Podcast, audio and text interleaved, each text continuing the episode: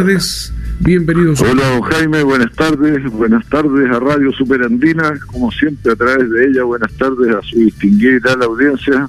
Me alegra que esté de regreso, don Jaime. Muchas gracias, pues ya estamos de vuelta ahí en el frente noticioso. Muy bien.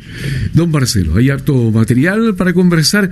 Eh, la gente, bueno, empieza a informarse y de repente no entiende ciertas cosas, ¿no?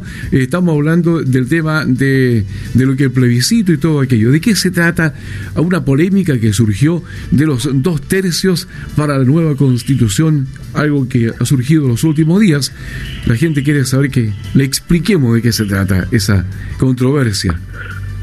Sí, cuando se firmó el acuerdo del 15 de noviembre para abrir el proceso que debiera llevarnos a la elaboración de una nueva constitución con el objeto de que efectivamente fuera una constitución que no solo por la participación, sino que por la forma en que se adoptaban las decisiones, fuera una constitución que nos interprete a todos, que nos eh, permita a todos sentirnos parte de ella, respetuosos de ella, parte del el país.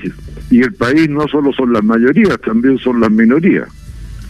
Y de ahí que se estableció que era necesario para eh, la construcción del nuevo texto constitucional el acuerdo de los dos tercios. A algunos, don Jaime, este quórum exigido para la aprobación del nuevo texto de la Constitución le resulta como una trampa, un eh, obstáculo artificial, en fin. Pero no es así, si tampoco en una nueva constitución estamos hablando de que vamos a echar por la borda todo lo que ha progresado la humanidad, por ejemplo, en materia de los derechos civiles y políticos. La libertad de asociación, de expresión, la libertad de información, incluido el derecho de la propiedad privada que está consagrado universalmente en la Declaración Universal de Derechos Humanos, son cuestiones que no van a tener mayor controversia, puede que la tengan en el margen, en algo de regulación, por ejemplo en el tema de la propiedad privada, que también tiene una responsabilidad social, por decirle algo. Pero en general va a haber un consenso amplio en la materia o en la estructuración del poder del Estado que tiene que asegurar los contrapesos y equilibrios necesarios para no ahogar las libertades y garantías individuales que están consagradas en la primera parte de la Constitución.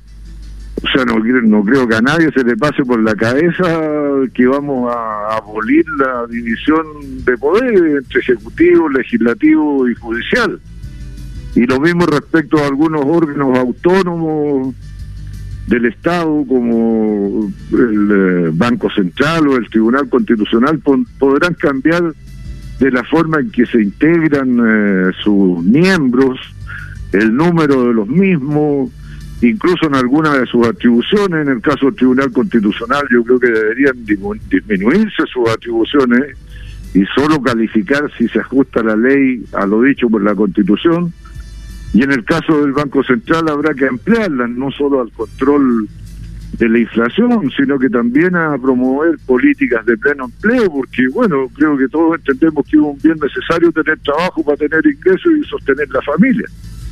Correcto. Pero no es un drama lo que se avecina, al contrario, se trata de una conversación eh, integradora que le dé armonía a la nación. Por eso esa eh, norma de los dos tercios para aprobar el nuevo texto. Es decir, no se trata de un borrón y cuenta nueva a partir de cero. Eh, ¿Usted cree que hay una suerte de campaña del terror, del miedo, en fin, para asustar al electorado? ¿Puede ser por ahí o no? Bueno, hay sectores políticos que siempre recurren a esto de uno y otro lado. Mm. Va a salir el presidente de Chile, Patricio Elwin, ¡ah! Se va a acabar Chile eligen a Ricardo Lago, oh, va a volver la unidad popular. Eh, va a salir elegida Michelle Bachelet, ay, las mujeres no saben gobernar. O sea, siempre el mismo cuento, pero en el otro lado tampoco lo hacen mala. Que si gana este, eh, vuelve la dictadura. Bueno, pero mire, la gente ya tiene eh, la trayectoria, la sapiencia, la formación, la educación, la cultura necesaria para no prestar oído a esa tontera aquí. Hay que ir a votar con tranquilidad el 25 de octubre, en todo sentido, porque se van a adoptar todas las medidas sanitarias.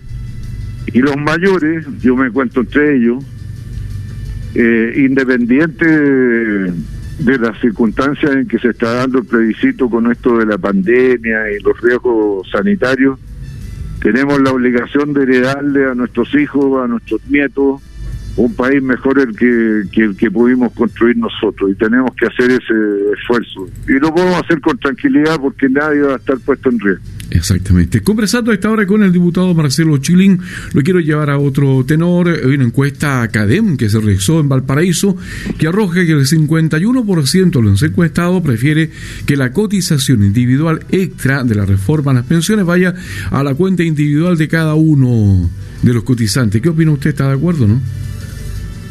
Sí, es un sentimiento de propiedad que se exacerbó con eh, la experiencia del retiro del 10% de los ahorros que se sostenían en eh, las AFP. El discurso de fondo poderoso era que la plata le pertenecía a la gente y que en estado de necesidad la gente, ¿por qué no podía recurrir a ese ahorro? Y la encuesta CADEM refleja el reforzamiento de lo mismo, pero aquí también... Eh, eh, don Jaime, hay que eh, darse cuenta de que para poder mejorar las actuales pensiones, que es urgente porque la gente no puede seguir viviendo con esos ingresos de hambre, tiene que haber una mezcla de un sistema de ahorro individual que premie la disciplina, el esfuerzo, la constancia y al lado de él tiene que haber un sistema de solidaridad, porque la gente tiene malas pensiones no porque no quiera trabajar, es porque nuestro mercado del trabajo hace que algunos tengan, que otros trabajen en la informalidad, que algunos anden pasando de un lado para otro porque los despiden, porque no tienen continuidad laboral. Y eso es algo que tenemos que resolver solidariamente como sociedad. Entonces, ¿necesitamos un sistema de capitalización individual? Sí pero necesitamos también un sistema de solidaridad que complemente aquello que no se pudo reunir individualmente también. Ya que hablamos de la nueva constitución, de la armonía y la integración, esto también tiene que pasar en las pensiones. no basta con decir que uno es solidario, hay que practicarlo. A mí me dan pena esto. Yo entiendo la necesidad de las teletones y los Vamos Chile, porque bueno, es el país en que estamos viviendo y se hace necesaria una respuesta urgente a esos problemas. Pero no puede ser que la gente que tiene necesidad, que tiene carencia en Chile, eh, viva de la limona y de la caridad, ¿no? Pues eso es un derecho vivir dignamente y eso lo construimos entre todos. A veces nos va bien, no necesitamos la solidaridad, que bueno pero a veces también nos va mal. Sí. Don Marcelo, y ahí sí necesitamos la solidaridad. Don Marcelo, cortito, ¿está de acuerdo con un segundo 10%, no? Para diciembre. Mire, si el, gobierno no da respuesta adecuada en otros ámbitos, como la mejoría del salario mínimo o la prolongación del ICE por dos meses más, sin duda que se le abre la puerta con todo a un segundo retiro del 10%. Correcto. Hace algunas semanas se detectaron sobreprecios en la compra de mascarillas por el Ministerio de Salud. Ahí está toda la controversia también, la investigación al respecto. Bueno, ni los privados ni el sector público se pueden aprovechar de estas cosas. Los privados a veces se aprovechan subiendo artificialmente los precios porque la demanda se dispara, pero en el sector público también nos faltan los tentados que dicen como tenemos que comprar, paguemos sobreprecio. Eso se llama corrupción. Y ambas cosas son igualmente condenables, creo yo. Exactamente. Se viene el presupuesto, a propósito de plata, viene el presupuesto 2021, ya se anuncia que vendría recortado para, eh, para las regiones, es decir, nuestra región sufriría un recorte de presupuesto para el 2021. En fin, eh, ¿de qué forma se puede revertir ese magro anuncio? Bueno, todavía no empieza la discusión presupuestaria con Jaime, así que todavía eso está al nivel de especulación, pero somos más los parlamentarios que representamos a regiones que los que representan a la región metropolitana, así que sobre la base de ese dato yo espero que no prospere ninguna protección de bajarle los recursos a las regiones. Correcto. Entonces ahí, atento. ¿Cuánto comienza ya la discusión? Se tiene como plazo máximo de presentación del proyecto de la ley de presupuesto el 30 de septiembre, pero parece que va a ocurrir entre el 25 y el 30. De este mes, es decir, de mañana. De este mes. De, este, de mañana a fin de mes. Queda poquito, pocas horas para comenzar Sí, la discusión. Así es. Bueno, a estar muy atento entonces para defender los intereses de las regiones y de la nuestra. Muy bien, pues con todo gusto lo mantendré informado, Jaime. Muy bien, don Marcelo, muchas gracias por el contacto y que tenga un buen fin de semana. Buenas tardes. Igualmente, muchas gracias a usted. Gracias, buenas Hasta tardes. luego. Hasta luego. Ahí está don Marcelo Chilling, diputado de la República.